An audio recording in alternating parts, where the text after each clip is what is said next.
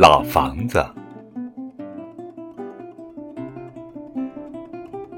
我真想老房子那个老地方，所以搬家的那天，我一声不响。邻居的猫还像从前那样舔我的手心，可我和它再也不能一起捉迷藏了。趴在新房子的阳台边，我真想老房子的老地方。我一个人在新房子的楼梯上走，孤单的从一楼走到三楼，又从三楼走到六楼。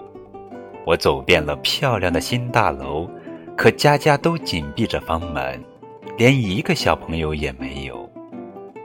我没有说新房子的坏话。我没有说新房子不漂亮，我只是趴在阳台一边，想着老房子的那个老地方。